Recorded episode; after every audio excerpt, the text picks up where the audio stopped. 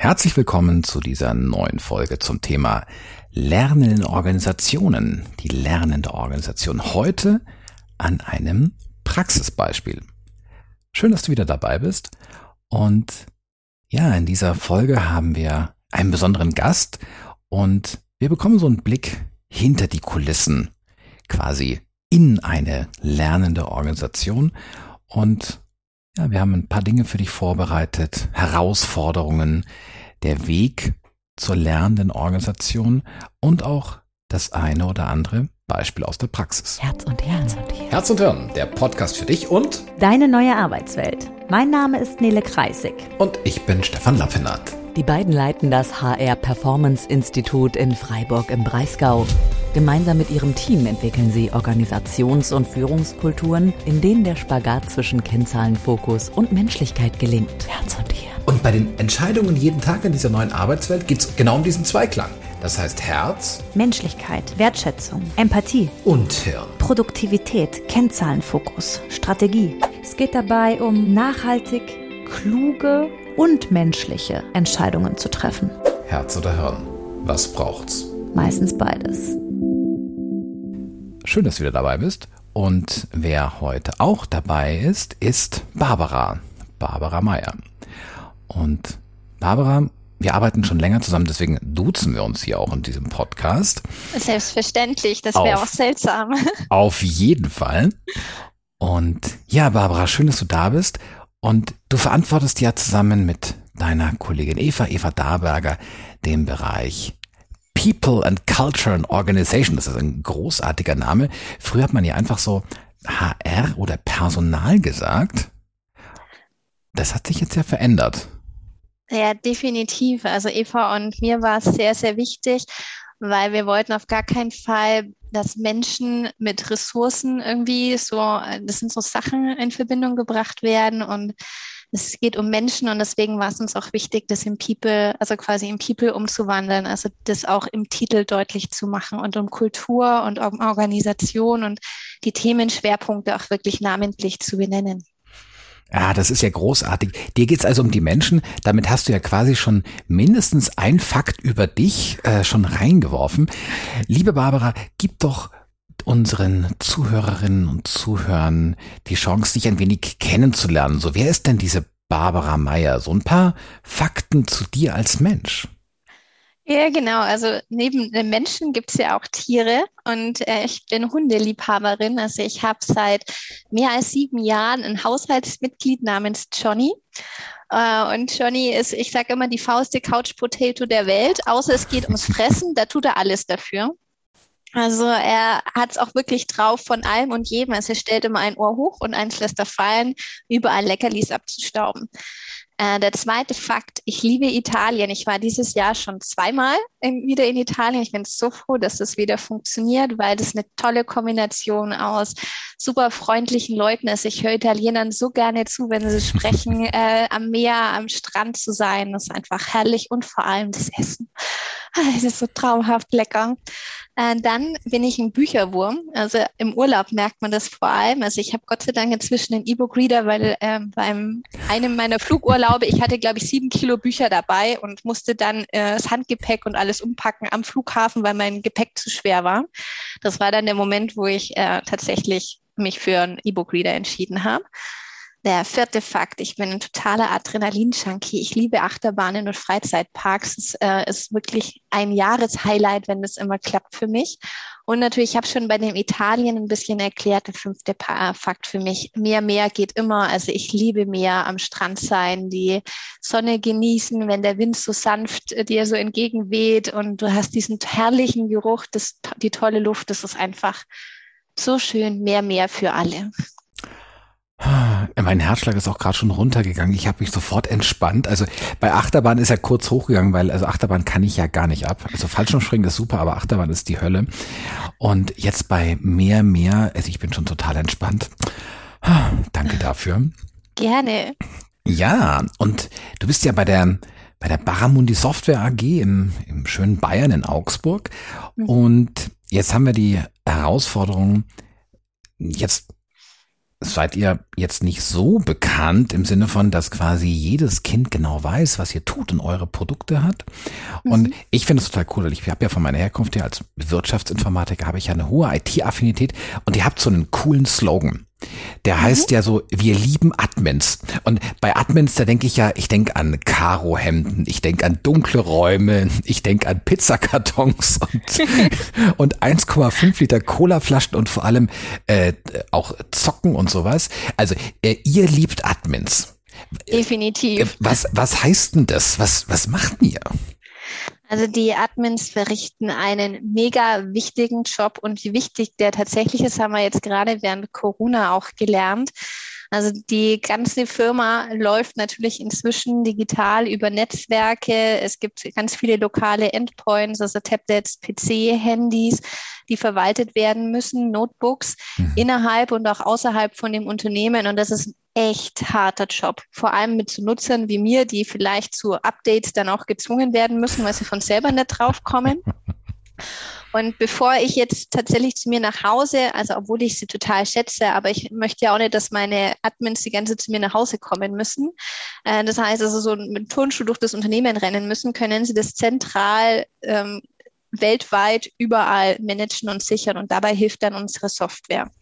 Also das, um das mal zu erklären. Also dann äh, Endgeräte, also eben Tablets und so weiter, weltweit zu verwalten, abzudaten, installieren, zu konfigurieren, ähm, Software-Deployment zu machen, ähm, das ganze Lizenzmanagement zu machen, das damit verbunden ist und Inventarisierung zu machen. Äh, also all diese Sachen können über unsere Software sehr einfach erledigt werden.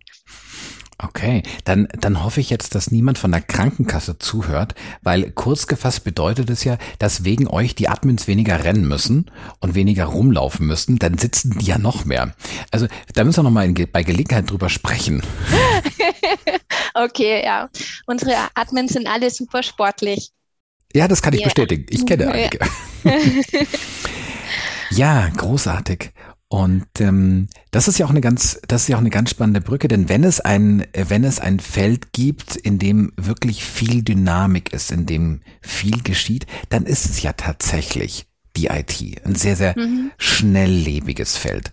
Und wenn etwas schnell ist, dann heißt es, ich habe viel Veränderung drin. Und viel Veränderung heißt, ich habe das Thema Anpassung an Veränderung. Ich habe das Thema Lernen. Und damit sind wir ja genau bei unserer heutigen Podcast-Folge. Lernende Organisation. Mhm. Und äh, lass uns doch mal so ganz, so ganz, ganz vorne einsteigen. So ganz persönlich für dich. Was heißt denn für dich Lernen? Hm. Also ganz ehrlich, als es ähm, generell dieses Wort Lernen ist so schulisch, äh, äh, schulisch besetzt. Also äh, ich fand Schule auch immer ganz, ganz furchtbar. Ich war auch immer eine der Schülerinnen, die ständig zu spät kam und äh, die auch immer auf dem letzten Drücker oder gar nicht gelernt hat. Lernen für mich heute bedeutet was ganz anderes, nämlich das ist eher was Prozesshaftes, also eher wirklich in äh, Sinnzusammenhängen zu denken, ähm, dass man aktiv unterwegs ist, einen Austausch mit anderen geht, dass wir lernen an einer Kaffeemaschine, weil mir die Kollegin irgendwas erzählt, von der ich vorher überhaupt nicht gewusst habe, dass das funktioniert. Oder ich wirklich im Arbeitsprozess plötzlich dadurch, dadurch, dass ich auf die Schnauze fall und dann feststelle, na, so ging es dann wohl doch nicht, äh, dann für mich erkennen, wie es anders funktioniert. Also ganz viel Prozess, ganz viel Interaktivität, ganz viel ausprobieren, ganz äh, viel aus Fehlern lernen. Das bedeutet für mich wirklich Lernen. Und das ist ja ein total spannendes Feld, weil wenn ich jetzt so an, an, an, an Kindheit zurückdenke, mhm. also du, man hat ja am, am, am Nachmittag, wenn du jetzt irgendwie ähm, was hast du als Kind gerne gemacht? Magst du mal was verraten? Welches Spiel? Ähm, ich habe gern, ähm, Gott, wie heißt denn das Spiel, wo man mit dem Ball andere Kinder aus einem Feld kickt und die nach hinten gehen? Wie heißt denn das? Äh, Völkerball? F Völkerball. Ich weiß nicht mehr, ob das, äh, ob das noch politisch korrekt ist, aber es heißt Völkerball, genau. okay, genau, das habe ich zum Beispiel gern gemacht. Ja, Inline-Skates gefahren. Also ich war mehr draußen als tatsächlich ähm, für die Schule zu lernen.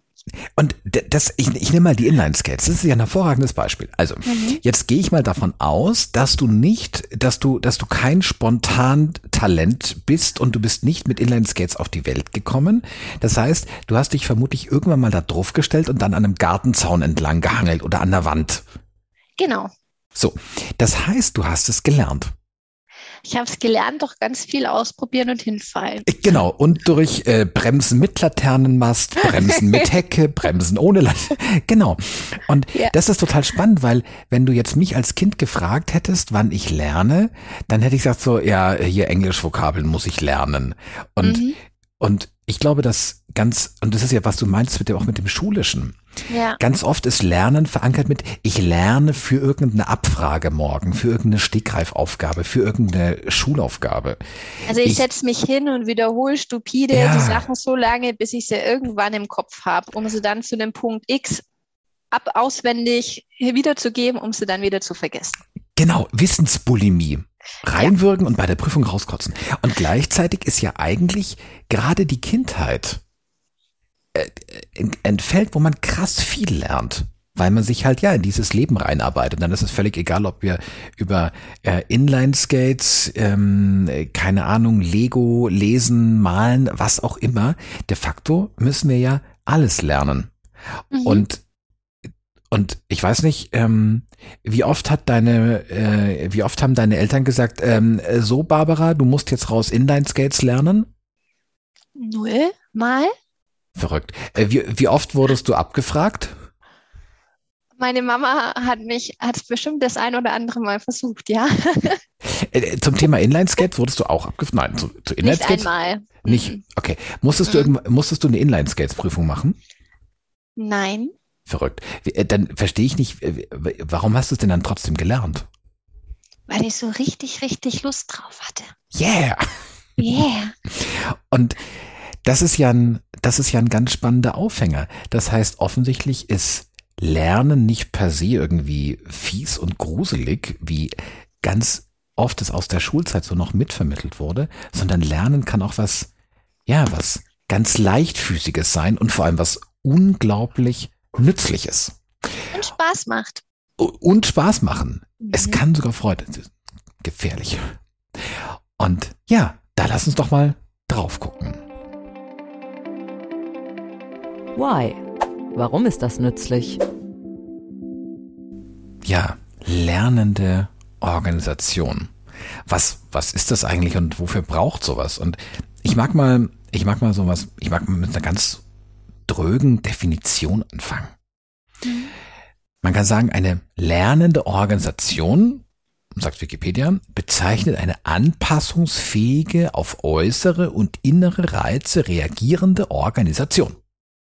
Mhm. Mhm. Ein System, das sich ständig in Bewegung befindet. Aha.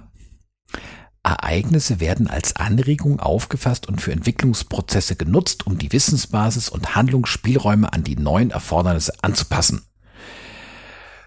Hui, das ist ja. Äh, schwer. und mächtig. Mhm. Und jetzt auch nicht so wirklich, wirklich leichtfüßig. Mhm. Nee. Mhm. Und dann kommt noch so ein spannender Nachsatz. Dem liegt eine offene und von Individualität geprägte Organisation zugrunde, die ein innovatives Lösen von Problemen erlaubt und unterstützt. Ja, super. Ähm, da ist man sich bei so einer Definition jetzt nicht ganz sicher.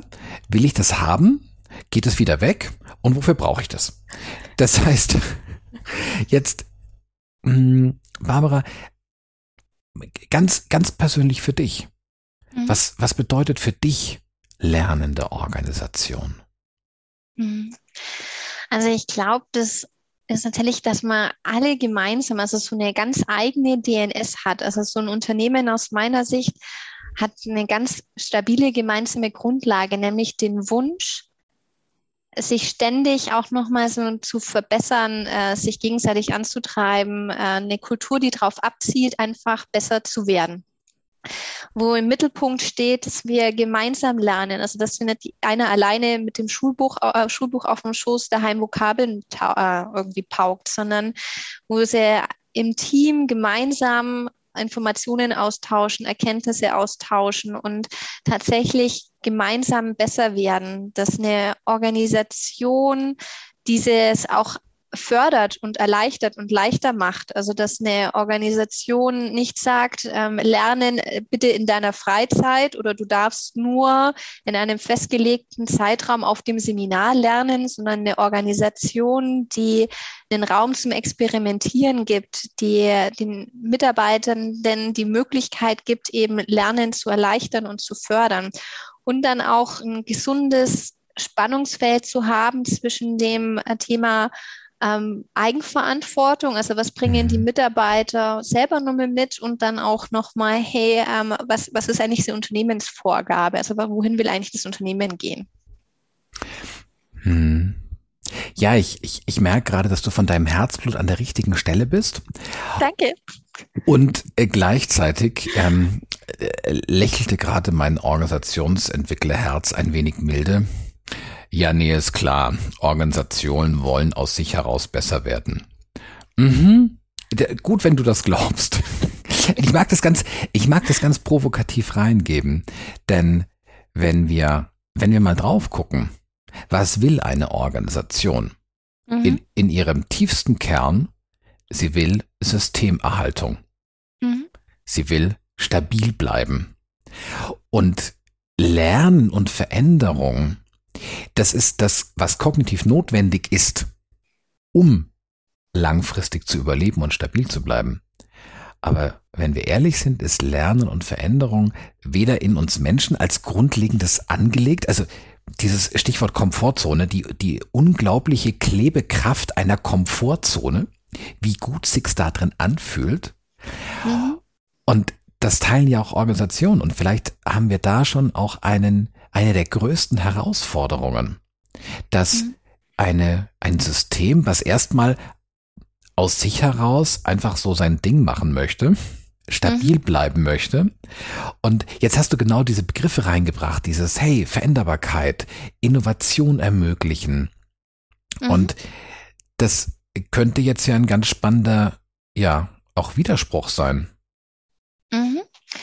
Also tatsächlich habe ich, wie ich dir jetzt zugehört habe, gedacht, äh, spannend, dass du das so siehst, weil aus meiner Sicht tatsächlich ja ständig ein, also schon in der Natur ein ständiges Wachsen und Verändern ist. Jahreszeiten, ähm, kleine Kinder wachsen und entwickeln sich weiter. Also dieses wachsen, äh, Bäume wachsen. Also in der Natur ist es total normal, dass sich Dinge verändern und in Umgebungen anpassen, da, äh, dass sich Dinge entwickeln. Und ich glaube auch tatsächlich, dass äh, im tiefsten Inneren auch der Mensch jemand ist, der ähm, der die, seine persönlichen Potenziale entfalten kann und was es für geile Erfolgserlebnisse mhm. sind, wenn du was gelernt hast, also wenn du das erste Mal Inline-Skates richtig bremsen konntest und nicht den Laternenpfahl gebraucht hast. Diese, diese tiefe Motivation und Freude, die da draus entsteht. Ich glaube, das ist vielleicht, was man ein Stück weit abtrainiert kriegt als mhm. Erwachsener, aber das tief im Inneren vorhanden ist. Also dieses Wachsen, Dinge besser zu machen, das ist auf jeden Fall da. Und die lernende Organisation soll genau dafür wieder diese Lust schaffen, diese Plattform schaffen, Menschen das zu ermöglichen. Und genau da schlägt dann äh, zwei Herzen schlagen in meiner Brust. Das ist dann nämlich auch genau das, wo ich denke, ja, ja, da müssen wir hinkommen, dass genau das wieder möglich ist, dass die Menschen, die sich das abgewöhnt haben, denen das vielleicht auch abgewöhnt wurde, mhm. wieder genau den Raum aufzumachen. Und ich denke, dass es tatsächlich eine spannende Herausforderung ist. Ähm, wir, wir merken das ja, gerade wenn neue Menschen in unser Unternehmen reinkommen, mhm. die mit einem ganz frischen Blick auf Dinge drauf gucken, die dann auch sagen so, warum macht ihr das so? Mhm. Und das sind ja auch genau und ähm, ich äh, spähe gerade nochmal auf die ähm, auf die Definition. Da steht, Ereignisse werden als Anregung aufgefasst und für Entwicklungsprozesse genutzt, mhm. ähm, um sich an neue Erfordernisse anzupassen. Das ist total cool. Und gleichzeitig, und das meine ich mit dem, dass da zwei Herzen meiner Brust schlagen, hm, glaube ich, wissen wir beide, dass es ganz oft im Alltag so ist, dass ich dann mit meinem frischen Blick das eine oder andere Mal auch abgebügelt werde, weil ich mich als Organisation dann doch ganz stabil halten möchte. Und das ist, glaube ich, auch genau dieses, dieses Spannungsfeld, an dem es mhm. ja so toll ist, daran zu arbeiten. Das klingt ja alles total schlüssig. Denkst du denn, ähm, denkst du denn, dass es dieses, dass es dieses, dieses Thema lernende Organisation oder das, was da dranhängt, dass es das mehr braucht als früher? Also haben wir gerade eine Zeit für lernende Organisationen? War das früher anders? Hm. Also das Konzept lernende Organisation ist ja nicht neu. Also es ist nicht so, dass es jetzt irgendwie in den letzten Jahren entstanden ist, ähm, sondern es gibt schon eine ganze Weile. Also das Konzept an sich hat sich nicht verändert. Ich glaube, was sich verändert hat, ist die, die zum Beispiel Veränderungsgeschwindigkeit, Komplexität, das ganz klassische VUCA, was ich jetzt nicht ähm, großartig ausführen will, aber das sind einfach Fakten. Und für mich ist es auch nochmal deutlich geworden an der weltweiten Corona-Pandemie. Mhm. Also wie schnell es einem Unternehmen plötzlich gelungen ist, Homeoffice statt Präsenzkultur umzusetzen. Also ich, wahrscheinlich im Januar äh, hätten wir nicht gedacht, dass das so schnell möglich ist, weil die Diskussionen, die wir da immer geführt haben, arbeiten Mitarbeiter zu Hause genauso fleißig, wie sie im Büro arbeiten. Wie lässt sich das überhaupt kontrollieren? Ist es überhaupt technisch umsetzbar? Ähm, hat denn jeder überhaupt einen Interne äh, Internetanschluss, der das irgendwie hergibt? Äh, gibt es äh, vom Unternehmen die technischen Voraussetzungen, dass es überhaupt möglich ist? Also das ging von heute auf morgen in einer mega rasanten Geschwindigkeit oder auch wie sich Etikette verändert hat. Also jetzt zum Beispiel äh, bei der Begrüßung. Also äh, wer hätte gedacht, dass ich meinen Chef per, äh, per Faust Fistbump oder so begrüße heute und das ist total normal. Also mhm. es gibt wirklich Dinge, die sich ähm, so rasant ähm, jetzt verändert haben und ich glaube, das, das ist jedem eigentlich bewusst, wenn man kurz drüber nachdenkt. Mhm.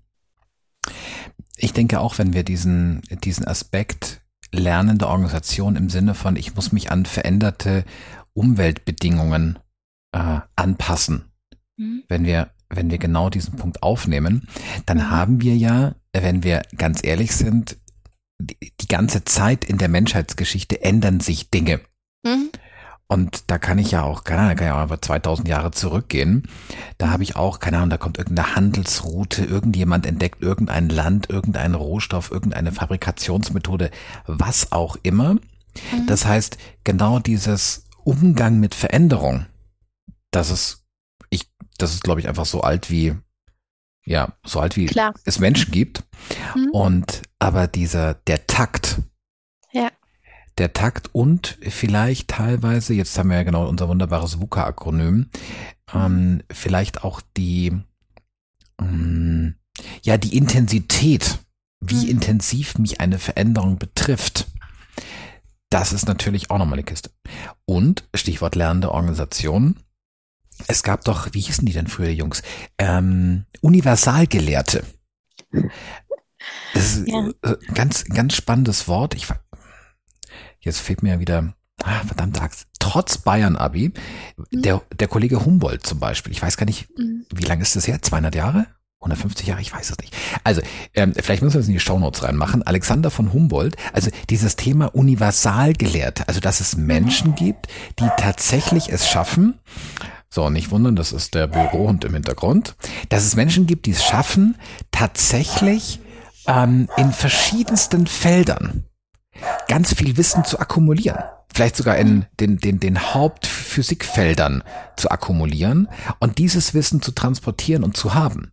Und mhm. wenn wir, wenn wir heute drauf gucken, also einfach die, die reine, der reine Umfang, der Wissensumfang, der Informations, eher der Informationsumfang als der Wissensumfang, der Informationsumfang, der ist ja einfach so gigantisch, was Umfang und Geschwindigkeit angeht, dass, ja, Stichwort ähm, lernende Organisation, dass ich völlig andere ja, Rahmenbedingungen auch brauche, um mhm.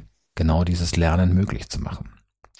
Ja, es ist ja, ähm, wenn du dir mal anguckst, irgendwie so das ganze Wissen der Welt in einem Band oder irgendwie sowas, also früher Brockhaus oder sowas. Ähm, wenn ich mir jetzt angucke, allein den Umfang, den Wikipedia hat, also dazu im Vergleich nehmen oder so, also die, ähm, allein schon, was da ist und vor allem wie transparent und wie schnell das abrufbar ist. Ja. Das ist unglaublich. Also da stimme ich dir äh, total zu. Ich hatte gerade auch dieses lustige Bild von diesen, von diesen Brockhausbänden mhm. in dem äh, Eiche Rustikalschrank. genau. ah, schön. War auch äh, so ein bisschen was von Statussymbol. Ja. Oh ja, es stimmt, ja. Guter, guter Punkt. Ja, dann ähm, sollten wir doch mal gucken, wie, wie sieht denn so, wie sieht denn so der moderne Brockhaus aus? Worum geht es eigentlich? Ja, worum geht's eigentlich bei lernender Organisation? Also bei lernender Organisation und bei Baramundi, da fällt mir ja spontan, da fallen mir eure Klassenzimmer, ah, nee, Entschuldigung, jetzt habe ich Klassenzimmer gesagt. Nein, ich meine natürlich eure Schulungsräume ein. Mhm. In, ähm, wie, wie muss ich mir das vorstellen? Sitzen da die Mitarbeitenden und lernen was? In unseren Schulungsräumen sitzen überwiegend unsere Kunden und lernen was, weil wir die Schulungsräume tatsächlich äh, eher in der Rolle als Lehrende benutzen, also wenn wir anderen was beibringen. Tatsächlich, also wenn wir uns auf, ähm, ich freue mich mega auf April, es ist bald soweit, April 22, äh, wir werden in unseren Neubau einziehen. Da wird es ganz anders aussehen. Das sind unsere Klassenräume, zum Beispiel unsere Elefantentreppe, die dann genutzt wird, um, äh, um sich auszutauschen, sich mal kurz hinzusetzen. Dann haben wir Teamrooms, dann haben wir ähm, äh, eigene ähm, Collaboration-Ecken, wo wir arbeiten können. Dann ist es die Kaffeeküche. Das heißt also, äh, es gibt keine aus meiner Sicht Notwendigkeit. Also wir haben natürlich Besprechungsräume, aber Lernen äh, wird tatsächlich an anderen Orten stattfinden. Ähm, Liebe Barbara, jetzt habe ich ja ein Bild vor Augen von der Elefantentreppe. Wir sind hier aber in einem Podcast und vielleicht haben unsere Zuhörenden gerade ganz wilde Bilder im Kopf. Magst du noch mal kurz sagen, habt ihr da, habt ihr einen Zoo in eurem neuen Gebäude oder was ist da? Äh, ja, definitiv haben wir äh, ganz, ganz, ganz viel, weil wir haben eine ganze Glasfassade. Das heißt also, jeder kann auch von außen uns auch mal sehen. Wir sind sehr transparent und offen, aber die Elefantentreppe ist quasi so ein zentrales Element, das vom Erdgeschoss in den ersten Stock geht. Und es ist eine sehr, sehr breite Treppe, wo auf der linken Seite dann die Stufen sehr hoch sind, sodass man sich drauf hinsetzen kann. Das ist dann auch für unser All Together zum Beispiel. Wir haben einmal im Monat ein Meeting, wo unsere Mitarbeitenden zusammenkommen und äh, sich gemeinsam auf den aktuellen Stand bringen, informieren, Unternehmenszahlen, Projekte, was ist so los. Und äh, da kann man dann, hat man ganz viel Platz, äh, um ganz, ganz viele Leute zusammenzubringen. Natürlich Corona-konform. Mhm. Genau, danke.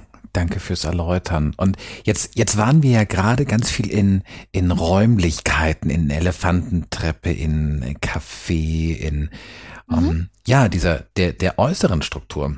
Und jetzt ist ja die spannende Frage, mh, hm, wird es denn automatisch genutzt? Was glaubst du? Also ich gehe davon aus, dass automatisch genutzt wird das Restaurant und das Café. also äh, es gibt Dinge, die werden durchaus automatisch benutzt. Bei allen anderen Dingen hat es auch was mit Ausprobieren und Vormachen zu tun. Also ähm, ich habe mich riesig gefreut. Wir haben auch jetzt schon einen Living Room bei uns und ich kann jetzt von meinem Team berichten. Ähm, ich habe vorher so äh, verbal schon immer mal wieder gesagt, hey, setzt euch doch aufs Sofa. Ihr müsst doch bei den Meetings nicht an eurem Bürostuhl kleben bleiben, wenn das ein informelles Meeting ist, wo ihr nicht irgendwie groß was mitschreiben, mittippen muss, könnt ihr euch doch aufs Sofa gemütlich machen hat irgendwie, selbst diese Anmoderation hat nicht wirklich dazu geführt, dass sich mehr Leute auf dem Sofa fanden. Aber das Coole war, als es dann tatsächlich ähm, gesehen worden ist, dass das benutzt wird, also dann war die erste Kollegin dann drin und hat dann davon erzählt, wie cool das ist, wie bequem das Sofa ist und dass man so auch Meetings halten kann. Ähm, dann fängt es an, irgendwie äh, zu leben. Und was halt jetzt wichtig ist, ist festzustellen, wann eignet sich denn dieses Sofa für ein Meeting? Also wann ist, wann gibt man dessen einen guten Rahmen und wann ist es vielleicht wirklich diese Art von Besprechungsraum oder eine andere Art von Besprechungsräumen, dass wir statten die auch unterschiedlich aus. Und das wird dann die größere Challenge dann noch, also den, die Art des Raumes passend zu dem zu wählen, äh, welche Aktivität ich gerade habe. Und das ist tatsächlich ein, ich finde es ein großartiges Beispiel für das Thema, für das Themenfeld lernende Organisation. Mhm. Ich nehme immer das Beispiel einen Kopierer. Also mhm. wenn man irgendwo in einem Unternehmen, in einem Gang einen Kopierer hinstellt, mhm. dann, dann wird der so assimiliert, weil die Menschen kennen das Konstrukt Kopierer. Die wissen, was man damit häufig damit macht. Sie haben so eine Grundidee der Bedienung, grüner Knopf. Das heißt, ich muss niemals in einem Unternehmen ein All-Together machen. Ich muss keine großen Erklärvideos. Ähm, zukünftig wird es möglich sein, gedrucktes Papier zu vervielfältigen. Das ist irgendwie einfach da. Das heißt, es wird assimiliert. Und Jetzt könnte man ja sagen so, naja, also die Menschen haben jetzt nicht das Jahr 2021 gebraucht, um zu wissen, wie man grundlegend ein Sofa verwendet. Viele haben sogar eins zu Hause. Aber, und das ist genau der Punkt, selbst wenn ich als Organisation die technischen Rahmenbedingungen schaffe, mhm. völlig egal, ob das jetzt ein Homeoffice oder ein Sofa ist, gibt es noch einen zweiten Qualifikationsschritt. Nämlich dieses, wie verwende ich denn das? Und mhm. zwar auch im Sinne von, jetzt möchte ich ja nicht unangenehm auffallen. Nicht, dass die denken, ich habe irgendwie eine Mauer Arbeitsmoral, weil ich jetzt hier im Meeting auf dem Sofa sitze. Das mhm. heißt, auch hier Rahmenbedingungen zu schaffen, dass Menschen diese neuen Features, diese neuen Lernräume auch verwenden. Und mhm. eine Methodik hast du gerade angesprochen, das ist nämlich dieses Thema ähm, Experimentieren. Es mhm. möglich machen, dass Menschen was ausprobieren. Wie oft sitzt du denn auf dem Sofa? Ich liebe dieses Sofa, ehrlich gesagt. Also ich habe da gerne Meetings. Allerdings tatsächlich muss ich sagen, war das jetzt in der letzten Woche vielleicht einmal. Mhm. Hm? Und wenn du gerade uns zuhörst und wenn du auch Führungskraft wie Barbara bist, dann mag ich also sowohl Barbara als auch dich gerne ermunt ermuntern und ermutigen. Denn als Führungskraft bist du Vorbild. Auch sonst bist du Vorbild, aber auch hier bist du ganz besonders Vorbild. Man, man achtet auf dich. Und deswegen hast du auch an genau dieser Stelle auch einfach wirklich eine besondere Funktion, nämlich zu sagen, hey, auch ich liefere hier einen Vorbildcharakter, indem ich diese Lernräume nutzen, nutze. Und lernende Organisation fängt bei mir als Person an. Das hier einfach, ja, Beispiel zu sein. Spannend. Das dieses, dieses Thema, dieses andere Lernen, jetzt nicht für eine Prüfung zu lernen, sondern ja, mit neuen Herausforderungen umzugehen. Da geht es ja ganz viel um, um, um Ausprobieren, um, um Fehler machen. Mhm. Wie zeigt sich das in deinem Arbeitsalltag? Also spannend ist natürlich immer genau der Moment, in dem ein Fehler passiert. Also ich glaube, vorher drüber zu reden, also ich glaube, es schreiben sich ganz, ganz viele Unternehmen auf die Fahne, eine, eine gute Fehlerkultur zu haben und äh, dass es kein Bashing zum Beispiel gibt oder so. Aber es ist genau, also der, der der Punkt, wo es echt entscheidend ist, ist genau dieses, wenn, wenn ein Fehler passiert. Äh, wie gehst du als Führungskraft zum Beispiel damit um? Wie geht die Organisation damit um?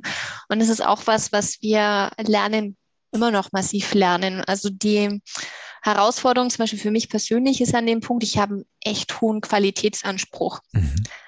Und ähm, äh, ich merke dann selber innerlich, wie, äh, es bei mir so, uh, macht. Das ist jetzt nicht, äh, oh Gott, wieso ist das passiert? Aber ähm, dieses, diesen innerlichen Dings, weil eigentlich muss ich mit dem rangehen. Gott sei Dank ist es passiert, mhm. weil das ist eine Gelegenheit, daraus zu lernen und ähm, da was anderes zu machen. Und da muss man wirklich, also aus meiner Sicht immer bei sich selbst schon mal anfangen und dieses Gefühl, also wenn man selber schon mal, also es fängt ja mit Kleinigkeiten an, ich stelle gerade fest, ich habe eine E-Mail an irgendjemand geschrieben und habe, keine Ahnung, weiß nicht, äh, zwei Rechte Rechtschreibfehler drin oder irgendwas in Anhang vergessen oder sowas. Das sind ja schon so diese Kleinigkeiten und wo man dann schon selber, ähm, wie man dann mit sich selbst umgeht, spiegelt dann schon mal, wie gehe ich denn mit anderen auch um. Mhm. Und das ist wirklich wichtig, finde ich, bei dem Thema Lernen. Dieses es darf passieren und es gibt allerdings Punkte, wo es dann nicht passieren soll und diese Abgrenzung auch hinzukriegen.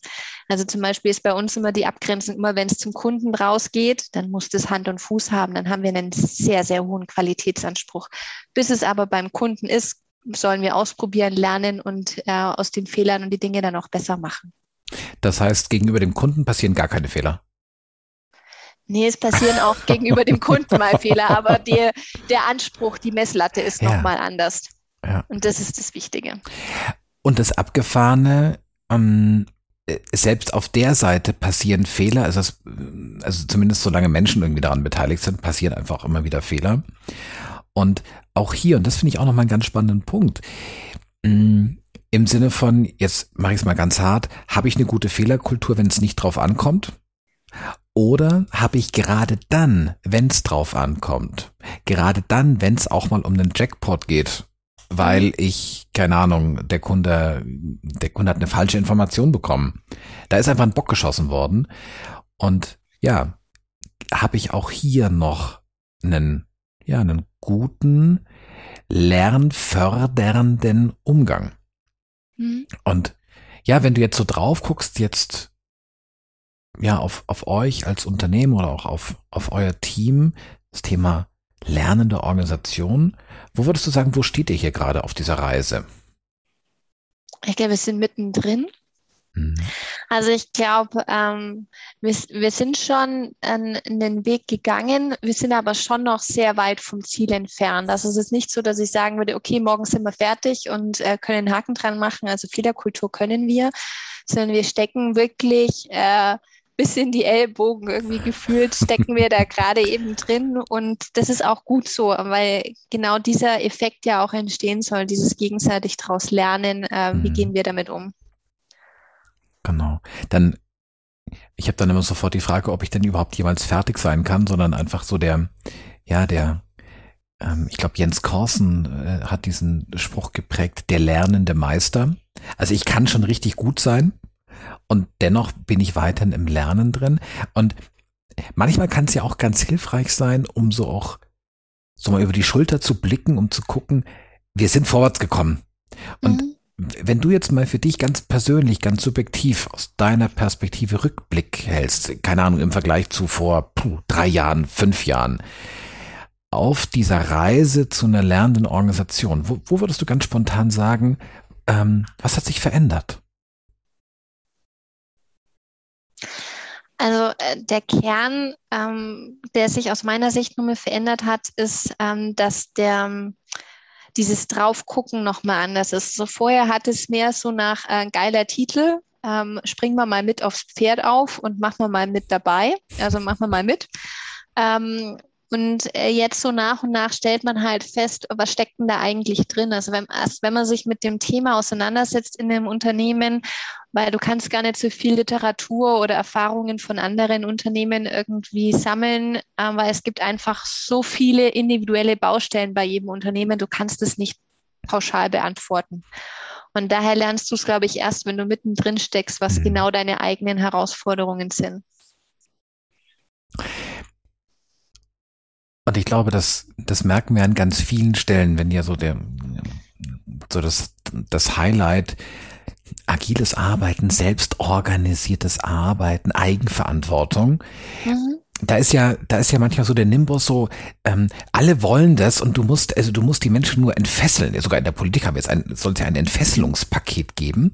Mhm. Und mein, mein Bild dazu, was ich, mit dem ich gern arbeite, ist so dieser Stallhase. Du hast so einen Stallhasen mhm. und ähm, das ist auch total super in diesem Stall. Also kriegt regelmäßig Futter, das ist alles easy. Und irgendwann gehst du ran und der Stall steht auf so einer Wiese und jetzt reißt du den Stall runter. Und plötzlich steht dieser Stallhase mitten auf der Wiese. Mhm. Und jetzt die spannende Frage, wie geht's mir denn als Stallhase nach keine Ahnung, wie lange so ein Stallhase lebt, nach vier Jahren Stallhasendasein, mhm. wie geht's mir jetzt plötzlich? Und das erste Gefühl ist wahrscheinlich jetzt nicht der Brüller.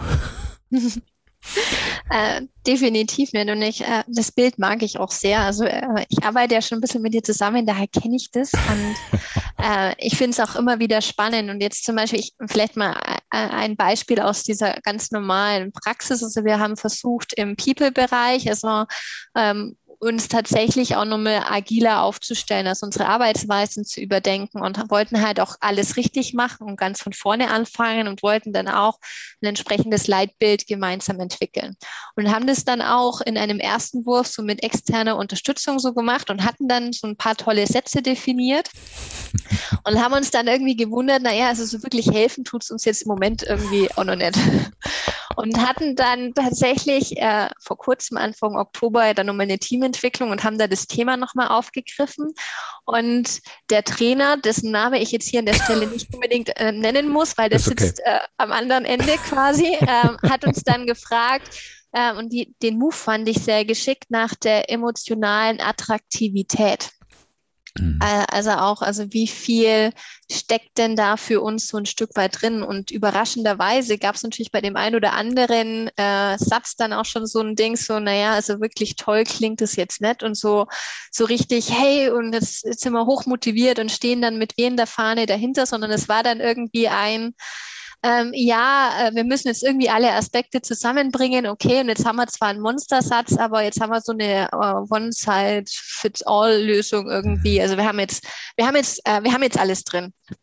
Aber richtig schön war es nimmer. Und ähm, das war für mich dann, es sind so Sachen, also du versuchst was, stellst dann fest, naja, so hat es noch nicht funktioniert, dann bringt man einen neuen Impuls, einen neuen Gedanken rein und dann und dann war es irgendwie, am Schluss waren sehr viel mehr Smileys hinter diesen Sätzen mhm. und die Leute stehen ganz anders jetzt dazu und wir können mit dieser Version 2.0 plötzlich viel besser arbeiten.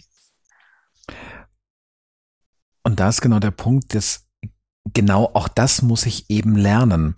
Und das finde ich ganz, ganz spannend. Ich, dieses Thema Eigenorganisation, das ist nicht angelegt. Das muss ich lernen. Und da gibt es verschiedene, ähm, verschiedene Reifegrade, wo ich einfach gucken muss, wo stehen da die Personen in meinem Team, wo steht mein Team. Das heißt, auch lernen muss die Organisation lernen. Und mhm. ähm, eins unserer Highlights, was wir ja auch kurz in der, in der Vorbesprechung kurz andiskutiert haben, ist dieses Thema, wenn wir Menschen ähm, Lernmaterialien zur Verfügung stellen, einen Lernraum zur Verfügung stellen mit Leitfragen, mit Aufgaben. Was ist denn mit der Bearbeitungsintensität? Und wo, wo wir dann, wo wir dann festgestellt haben, dass uns bei in einem Modul die Lernzeiten explodiert sind. Und das war im ersten Moment gar nicht nachvollziehbar. Warum?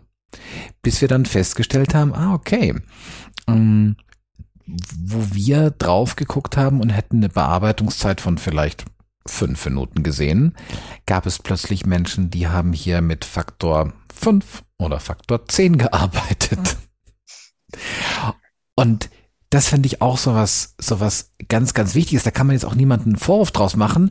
Ähm, wenn, dann hätte vielleicht ich es einfach besser wissen müssen, dass wir vielleicht das Thema Lernzeiten noch viel genauer durchdenken und auch hier am Anfang noch genauere Vorgaben haben.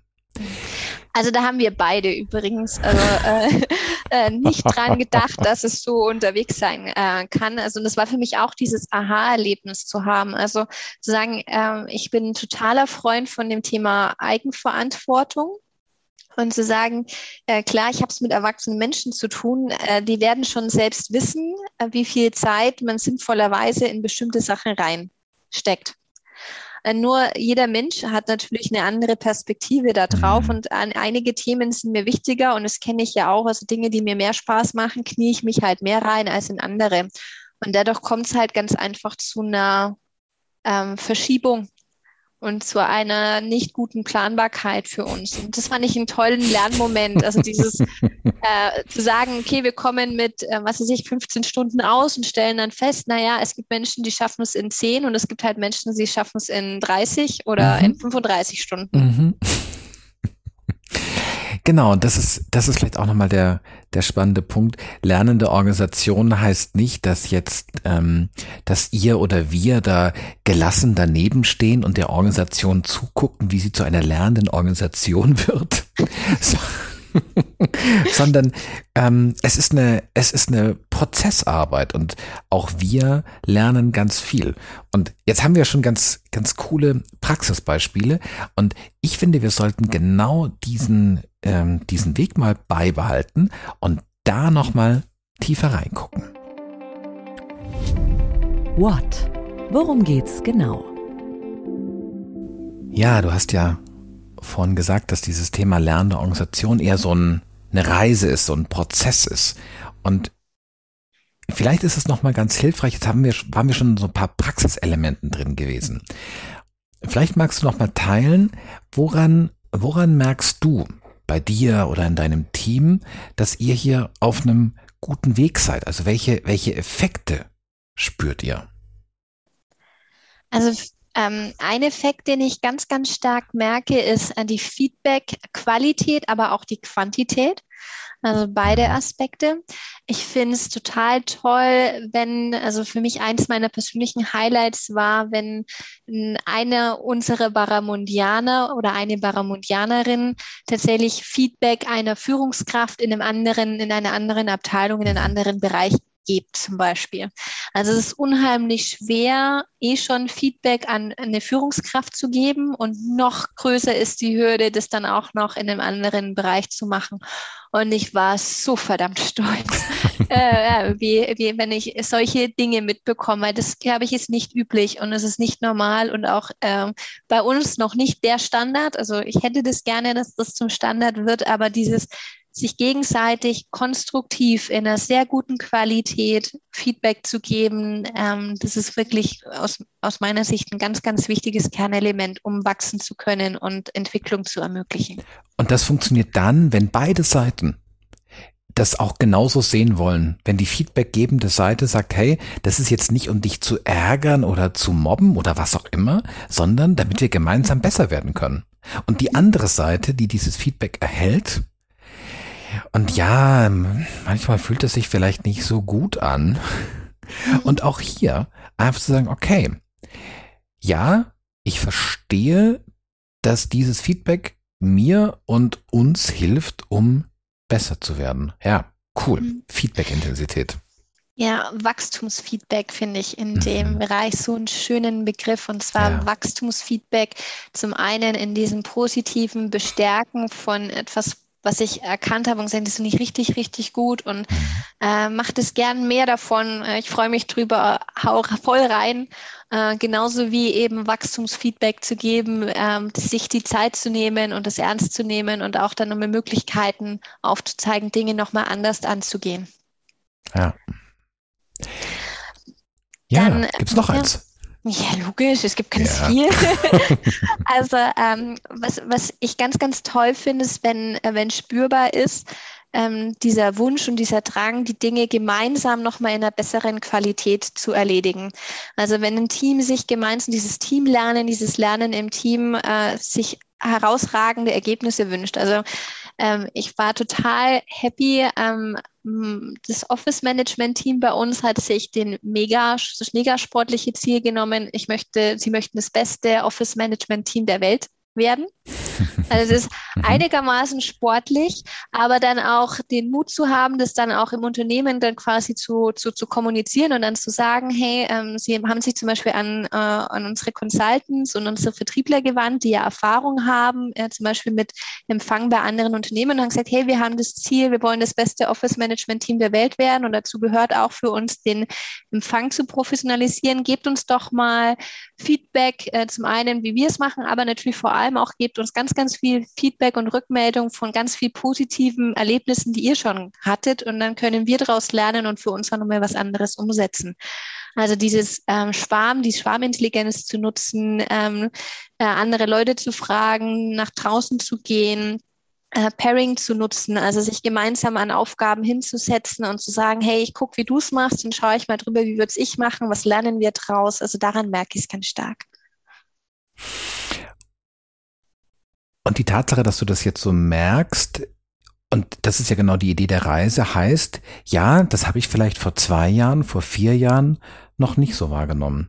Und das finde ich ist nochmal so ein ganz wichtiger Punkt, weil wenn, wenn du jetzt hier gerade zuhörst, als, ja, eifrige Podcast-Hörerin oder Hörer, dann gibt es vielleicht Momente, wo du denkst so, wie, da sind die erst?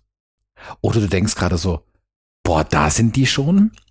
Und das ist, glaube ich, ein ganz, ganz wichtiger Punkt. Einfach, ja, respektvoll damit umzugehen, wo ich und wo andere stehen. Und die Beispiele, die du auch gerade genannt hast, und du hast jetzt ja gerade auch ein, ein, ein Team rausgegriffen, auch hier mhm. kann man ja nicht sagen, das Unternehmen in Gänze ist eine homogene Masse, die an dieser Stelle steht, sondern mhm. auch im Unternehmen gibt es ja auch genau diese Unterschiede. Mhm. Und ja, ich glaube, dass das wenn du, ja, wenn du gerade hier Führungskraft bist und zuhörst, ähm, einfach auch als Inspiration, einfach mal drauf zu gucken, hey, wo, wo stehe ich mit meinem Team gerade und ja, wo kann hier der nächste Schritt sein?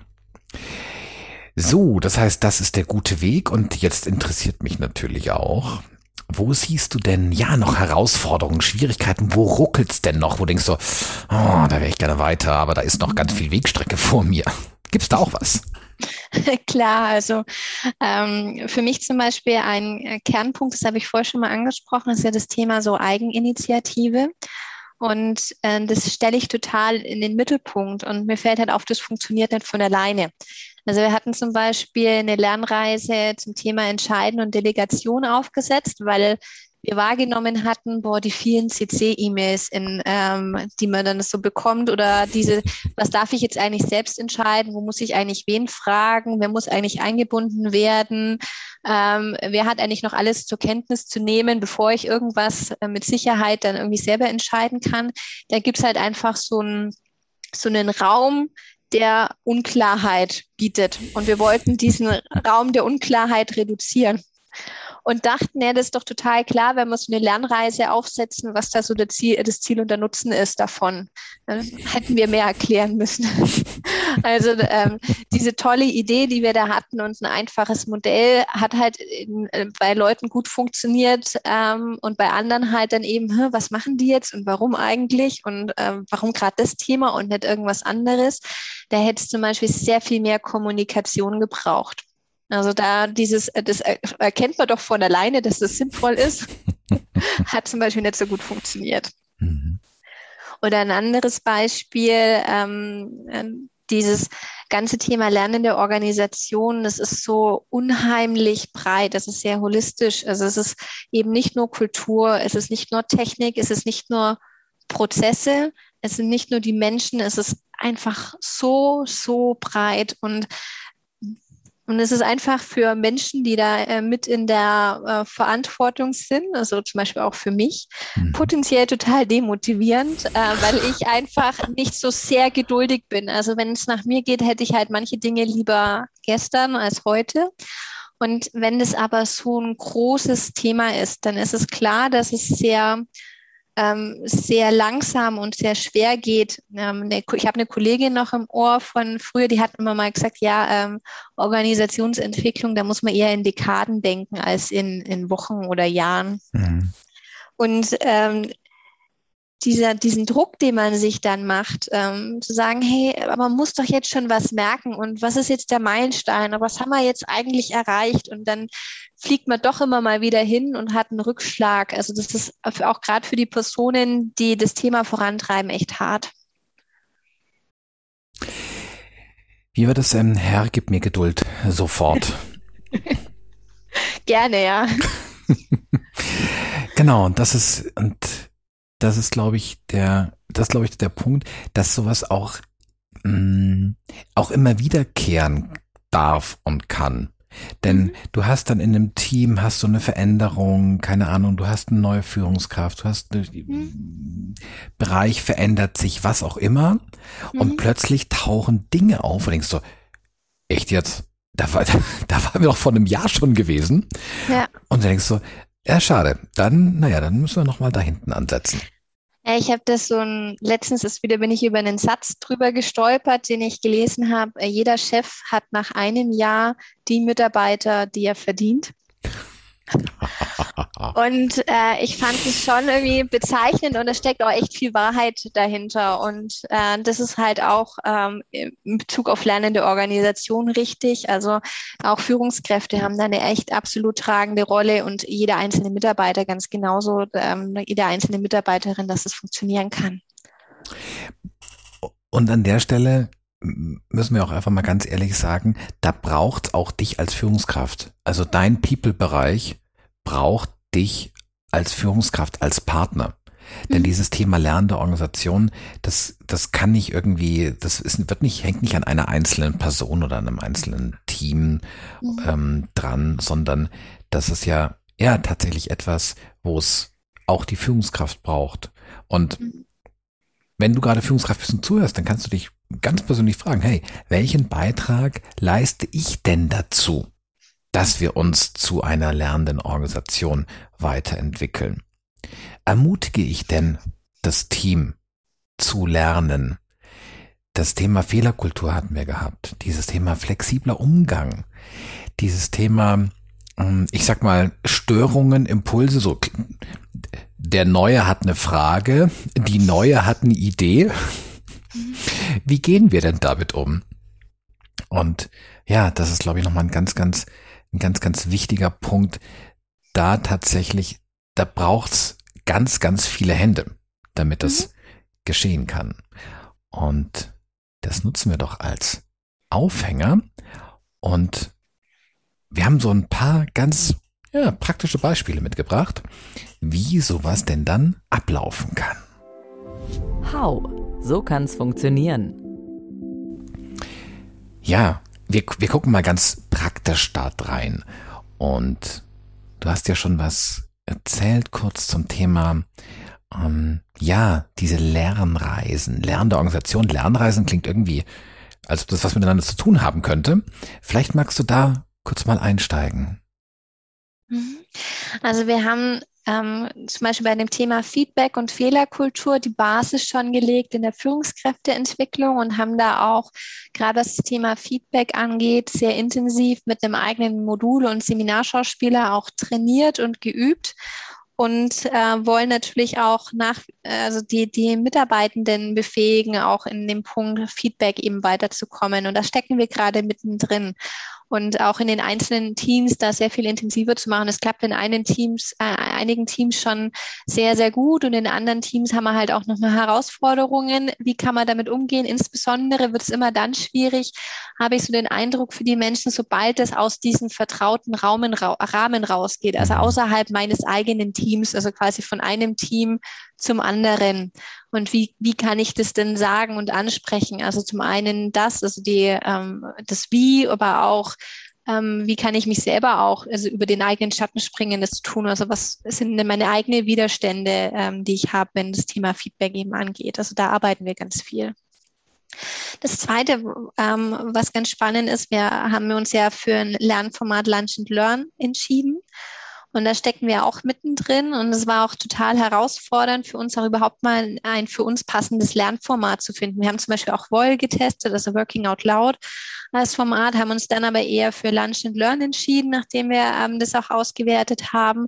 Ähm, da fangen wir gerade an, dass die Mitarbeitenden für Mitarbeitende ähm, quasi Lernformate, also das Lunch and Learn dann auch anbieten und stecken da gerade in den Kinderschuhen und gucken, was wächst denn da eigentlich draus. Oder äh, vielleicht nochmal ganz praktisch. Ich weiß nicht, wie, ähm, ähm, da ist jetzt zum Beispiel was, wo ähm, Stefan vielleicht auch das noch nicht so genau kennt. Wir haben so ein Mehrwoller-Programm. Ähm, das heißt also, wir möchten fördern und entwickeln, ist Teil unserer Führungsaufgaben, ja. Aber die Mitarbeitenden haben ja einen unterschiedlichen Bedarf nach ähm, Weiterentwicklung. Also manche äh, gucken sehr fachlich drauf, manche eher Persönlichkeitsentwicklung, manche gucken eher vom Karriereaspekt drauf. Und um da noch mal einen zusätzlichen Ansprechpartner zu haben, also neben der eigenen Führungskraft haben wir tatsächlich äh, von Learning and Development so ein Programm aufgesetzt um den Ganzen auch einen Raum zu geben. Also wir haben zum Beispiel äh, einen Mitarbeiter, der hat ähm, jetzt äh, in, in einem Inkubatorprogramm extern teilgenommen und hat ein Startup mit aufgezogen mit zwei anderen Firmen danach. Und da sind wir auch mega stolz drauf, weil er das wirklich, wirklich ganz großartig macht. Und solche Perspektiven bieten zu können, dass wir unsere Mitarbeitenden zu ermöglichen, also in anderen Lernräumen, also in, in anderen Unternehmensbereichen, in äh, ganz anderen Herausforderungen, sich zu challengen und weiterzuentwickeln, ist großartig. Und äh, eine Kollegin, die das gerade, die sich da gerade reinarbeitet, hat dann gesagt, das ist der beste Job der Welt und ich teile das nur. ja, und ich glaube, wenn ähm, dadurch, dass wir ja hier unterstützen bei diesen Lernreisen, bei diesem Thema Lunch and Learn, was ich so aus, aus unserer Perspektive auch nochmal beitragen kann. Es ist wirklich ein Lernen ähm, auf, auf allen Ebenen. Also das heißt auch die Lernformate, die müssen, die müssen sich entwickeln. Da muss ich mutig sein, da muss ich was ausprobieren, da muss ich auch mal ein härteres Feedback abkönnen und auch bereit sein, ja, Dinge zu modifizieren. Also wenn ich jetzt gerade an die, an die Lernreisen denke, ja, wir haben erst durch die Lernreisen festgestellt, an welchen Stellen man äh, Dinge auch ganz anders interpretieren kann. Mhm. Wo man auch ganz andere Wege einschlagen kann. Und manchmal dachten wir, boah, cool, da ist ein Nutzen entstanden, den, den hatten wir gar nicht eingeplant. Und manchmal denken wir, äh, oh schade, den müssen wir doch mal nacharbeiten. Und das ist, glaube ich, ein ganz wichtiger Punkt und Und ich glaube, wenn ich auf euch als Organisation drauf gucke, gibt es, nehme ich jetzt aus unserer Perspektive noch einen weiteren Punkt wahr. Ich freue mich einen Keks, wenn ich bei den Lernreisen, wenn ich in unseren Online-Großgruppenveranstaltungen, wenn ich einen oder mehrere eurer Vorstände sehe. Denn dieses Thema Unterstützung von oben, das auch ja, und ich mag das ganz bewusst sagen, dass selbst ich als Vorstand noch was lerne. Vollkommen verrückter Gedanke. Und das auch zu zeigen. Ja, auch ich als Vorstand kann besser werden in verschiedensten Themen. Und das finde ich nochmal einen ganz wichtigen Punkt. Das heißt, auch hier dieses Thema internes Stakeholder Management, die Unterstützung ähm, über Hierarchiestufen hinweg, finde ich nochmal einen ganz, ja, einen ganz, ganz wichtigen, relevanten Punkt, um auch hier einfach erfolgreicher zu sein. Und vielleicht magst du ja auch noch was teilen zum Thema, ähm, dass eure Organisation gerade lernt, ob man denn Führung aufteilen kann, ob es denn möglich ist, mit einer Doppelspitze zu arbeiten. Vielleicht magst du da noch kurz was dazu sagen. Ja klar, also ähm, Eva und ich teilen uns ja die Führungsrolle in unserem Bereich und es ist absolut großartig. Also ich muss sagen, am Anfang war meine Begeisterung so mäßig bis ganz, ganz furchtbar. ich glaube, Eva ist durch ein ähnliches Hoch und Tief gegangen wie ich. Also wir haben uns darüber auch ausgetauscht. Aber diese Dinge, wir probieren das auch mal aus und gucken, wie kann es denn funktionieren und was steckt denn eigentlich für Nutzen in der Organisation drin, der ist phänomenal. Also das, was wir ja im Team lernen, dass heterogene Teams so mega erfolgreich sind. Das macht auch heterogene Führung mega erfolgreich, stelle ich fest, weil Eva und ich Fähigkeiten haben, die nicht identisch sind, sondern die sich Gott sei Dank ergänzen. Und sie ist gerade im Urlaub und sie fehlt mir unendlich. oh, schön. Ja, weil äh, genau ich jetzt ähm, die Sachen, die für mich so selbstverständlich waren, wo ich, äh, wo ich genau weiß, das macht die Eva äh, doppelt so schnell wie ich und doppelt so gut wie ich, äh, die, da muss ich mich jetzt gerade alleine durchbeißen. Und ich habe mich schon echt an diesen Luxus gewöhnt, jemanden an der Seite zu haben, die mich in so vielen Punkten so bereichert. Und Doppelspitze finde ich mega, zwei Daumen nach oben, tolles Projekt. und, und auch das heißt, lernende Organisation, Lernräume aufzumachen, Experimentierräume aufzumachen. Und ein Experimentierraum kann sein, hey, kann ich denn eine Führungskraft durch zwei Führungskräfte ersetzen? Im Sinne von mal auszuprobieren, wie funktioniert denn sowas mit einer Doppelspitze? Und auch auf einer anderen Seite, in einem anderen Team, kann ich denn eine Führungskraft durch keine Führungskraft ersetzen? Kann es denn in einem anderen Bereich möglich sein, dass ich vielleicht jetzt in agilen Prinzipien gedacht eine ganz andere Form von Organisation ermögliche? Und das ist, glaube ich, die Magie, dass ich als lernende Organisation es auch immer wieder schaffe, mich selbst bewusst in Frage zu stellen, in Experimentierräumen bewusst in Frage zu stellen, auch den Status quo in Frage zu stellen. Und die Tatsache, ihr seid jetzt, wie alt ist Baramundi? 20? 21? 21. 21. Ah, stimmt, ich habe dieses 20 Jahre T-Shirt. 21 seid ihr. 21 ist die alte Volljährigkeit, oder? Das ist hier nämlich ganz dunkel. Das heißt, ähm, jetzt haben wir 21 Jahre uns dahin gearbeitet, wie wir glauben, dass Leben und Organisation funktioniert. Und auch heute noch, und ich mag korrigieren auf gerade heute, mutig zu sein, in einzelnen Räumen, ja, Dinge zur Disposition zu stellen. Ein Fragezeichen dran zu machen. Und zwar nicht mit dem kritischen, die Vergangenheit negativ bewertenden Fragezeichen, sondern einem, hey, wenn wir das jetzt anders machen, kann uns das für die Zukunft einen Vorteil verschaffen. Und ja, ich äh, werf gerade einen Blick auf die Uhr. Wir liegen total gut in der Zeit. Die Zeit ist irgendwie total verflogen mit dir, liebe Barbara. Vielen Dank dafür. Ja, ich genieße es auch sehr. Und ähm, das. Äh, ich hoffe, den Leuten, die zuhören, geht's genauso. Die denken sich auch so, wie ist schon eine Stunde vorbei, das ist noch gerade mal 20 Minuten. Dann würde ich sagen, das klingt nach einem Resümee. Wir ziehen Bilanz. Ja, eine schnelle Stunde zum Thema lernende Organisation. Und ähm, ja, liebe Barbara, was ist denn dein, dein Resümee dazu? Deine, deine persönliche Bilanz? Hm. Also wenn du loslässt, hast du plötzlich zwei Hände frei. Also dieses hm. Thema, ähm, so die Verantwortung stark in einem, in einem Team, in einem Projektteam, in einer Person zu konzentrieren, ist für den Ansatz lernende Organisation nicht gut sondern ähm, drauf zu gucken, das ist eine Kollektivverantwortung. Fandst du schön, wie du beschrieben hast, unsere Vorstände ähm, sind auch bei dieser Lernreise mit dabei, die äh, arbeiten genauso in einem Workbook mit.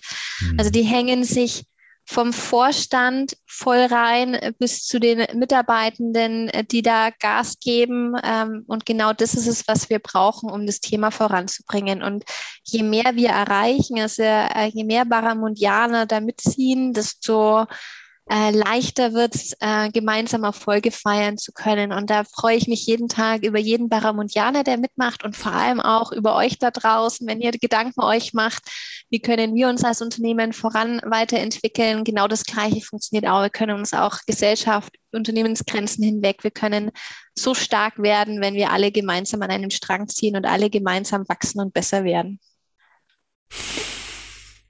Ah, ich muss gerade ganz tief durchatmen. Ich fand gerade diesen, diesen Ausblick, dass wenn wir, wenn wir in Unternehmen Menschen eine andere Idee und vielleicht nicht nur eine andere Idee, sondern vor allem ein anderes Gefühl zu lernen geben und zur Entwicklung geben, dass wir dann nicht nur in einer Arbeitszeit zwischen, keine Ahnung, 9 und 17 Uhr, sondern dass wir tatsächlich auch in dem Moment einen gesellschaftlichen Beitrag leisten. Dass diese Menschen mit genau dieser anderen Idee von Lernen und Entwicklung, mit diesem anderen Gefühl von Lernen und Entwickeln auch nach draußen gehen. In ihr Privatleben, in ihr Familienleben. Und ähm, ja, ich mag diesen Gedanken. Der ist total schön. Und du bist nicht fertig. Das ist, glaube ich, für mich auch immer wieder der Punkt dieses, hm, gibt ja dieses äh, wunderbare Zitat, der, kriege ich nicht ganz zusammen, der einzige vernünftige Mensch in meinem Leben ist äh, mein Schneider, er nimmt jedes Mal Maß. Und dieser Punkt einfach zu sagen, hey, ich guck da jetzt drauf, ich guck da drauf, wo stehe ich jetzt gerade auf diesem Weg zur lernenden Organisation? Und zwar nicht im Sinne von, dann bin ich dann da dort und mache einen Haken dran, sondern wo stehe ich jetzt da gerade? Wo stehe ich als Mensch, als Führungskraft, als Teammitglied? Als Bereich. Wo stehe ich und was ist mein nächster Schritt? Und diesen Schritt zu sehen und, du hast es vorhin so schön formuliert, die, den emotional zu bewerten und zu gucken, hey, wie kann ich den emotional gestalten, dass ich da auch einfach Bock drauf habe. Das, ähm, Nele sagt ja immer, ähm, sie sagt, Podcast ist für sie keine Arbeit, weil es sich nicht wie Arbeit anfühlt. Und jetzt in Anwandlung an Nele dieses, wie kriegen wir es hin, dass Lernen sich nicht wie Lernen anfühlt? Dass Entwicklung sich nicht wie Entwicklung anfühlt. Und damit meine ich jetzt nur den negativen Aspekt, dass es sich nicht so anfühlt. Das ist, glaube ich, ein ganz schöner Punkt. Ja, Barbara, ähm, ich sag danke. Gerne. Danke für, danke für die Einblicke, danke fürs Teilen und ähm, ja, wir verlinken dich und ähm, das wirklich großartige Unternehmen Baramundi. Wir verlinken euch in den Show Notes und ja, ein Blick lohnt sich. Und jetzt haben wir ja festgestellt, äh, du sagtest ja ganz am Anfang, ähm, Italien-Fan. Das heißt, ähm, so eine Einladung zu einem Erfahrungsaustausch in einem netten italienischen Restaurant ähm, gäbe härtere Schicksale für dich.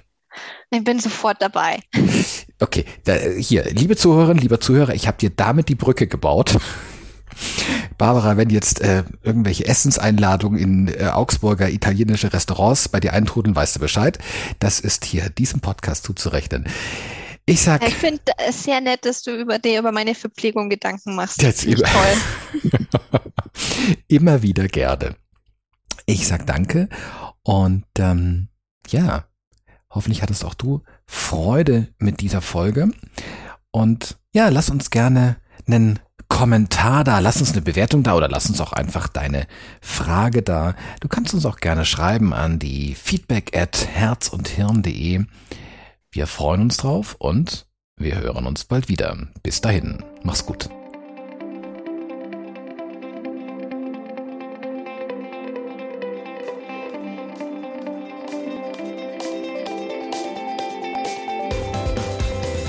Herz und Hirn, der Podcast für dich und deine neue Arbeitswelt mit Nele Kreisig und Stefan Lappenat. Die beiden leiten das HR Performance Institut in Freiburg im Breisgau. Gemeinsam mit ihrem Team entwickeln sie Organisations- und Führungskulturen, in denen der Spagat zwischen Kennzahlenfokus und Menschlichkeit gelingt. Herz und Hirn, sprich mit und sprich uns an. Wir sind gespannt auf deine Meinungen, Ideen und Fragen. www.hr-performance.de institut.de. Wir freuen uns auf dich. Bis dahin. Herz und Hirn, jetzt abonnieren.